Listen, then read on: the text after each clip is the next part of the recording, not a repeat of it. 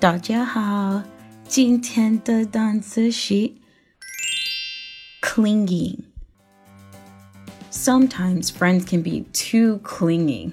Clingy. Let's look closer at the adjective clingy.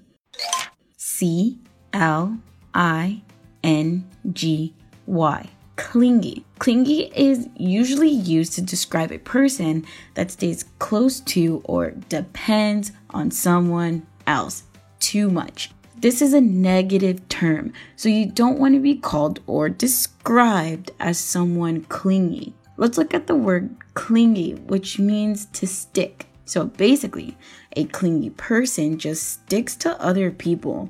A clingy person will always want to talk, but every single second of the day, they might even want to be with you 24 7.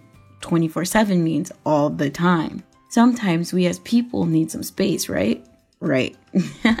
Let's look at some example sentences using the word clingy. Example 1 My boyfriend is so clingy. Example 2 Can you stop being so clingy? I need some space to breathe.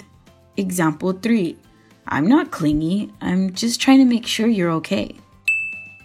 Again, the word is clingy. Have a great day, guys.